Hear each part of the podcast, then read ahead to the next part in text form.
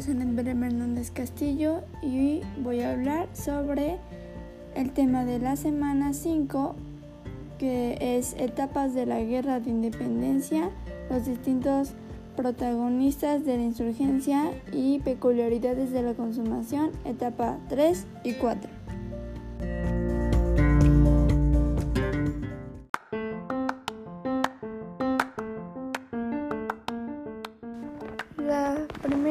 Pregunta dice, con base en la lectura explica el desarrollo de la etapa 3, la resistencia y la etapa 4, la consumación.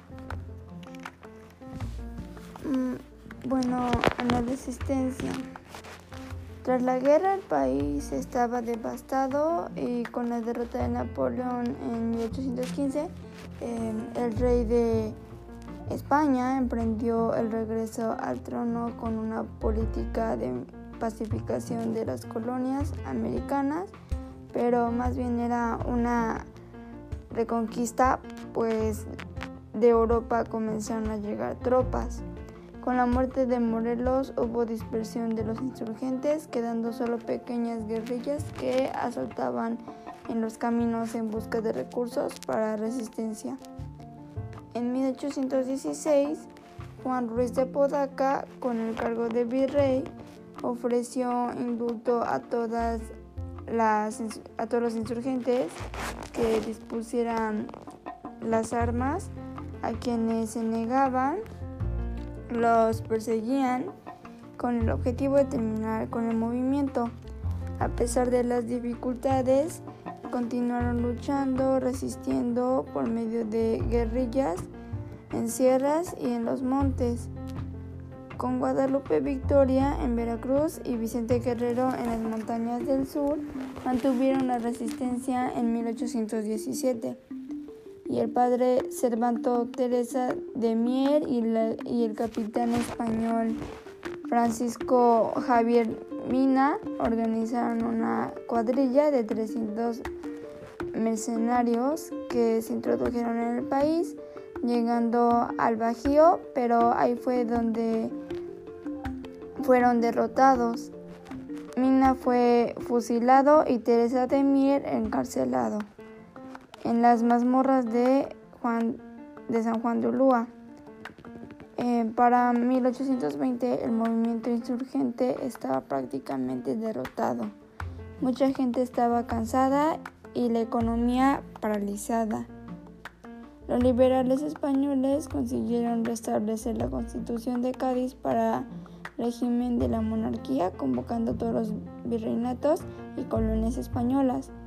Tras todo ello, comenzó a renacer la idea de, independizarse y poco a poco fue sonando el nombre de Agustín de un militar criollo que por mandato del virrey Juan Ruiz de Apodaca persiguió a Vicente Guerrero para liquidarlo, quien siempre había logrado escapar pues conocía bien los caminos y montañas. Finalmente, Iturbide decidió intentar aliarse con Guerrero, unificar sus fuerzas y declarar la independencia. Guerrero en un principio desconfió de que él era su rival, pero finalmente aceptó, considerando que era la única manera de obtener la independencia al unir su ejército insurgente con el ejército realista comandado por Iturbide. En la alianza por medio del Abrazo de Acatempan y en las negociaciones de 1821, Guerrero aceptó que Iturbide fuera el jefe militar y el ejército tomó el nombre de Ejército Trigarante o las tres garantías, unidad, religión e independencia. Y días después se proclamó el Plan de Iguala, que establecía la independencia de México. El plan se dio a conocer en todo el país y España. Algunos capitanes del ejército realista se unieron al plan, entre ellos Antonio López de Santana. España eligió al político liberal O'Donoghue, quien al llegar a Veracruz se percató que el movimiento independentista era irreversible y se reunió con Iturbide en Veracruz donde firmaron los tratados de Córdoba, en los que se reconocía la independencia de México y se establecía el imperio mexicano como forma de gobierno. Así, el ejército trigarante finalmente entró triunfante a la capital mexicana el 27 de septiembre de 1821,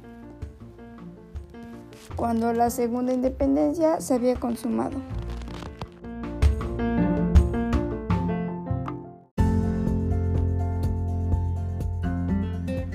La segunda pregunta dice, ¿cuál sería el reto de México a sus primeros años como nación independiente?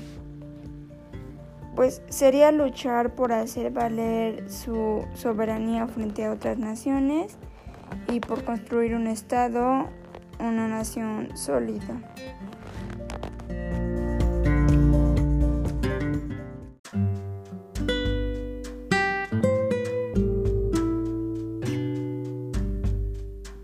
Y por último, ¿qué opinas sobre el proceso de independencia de México?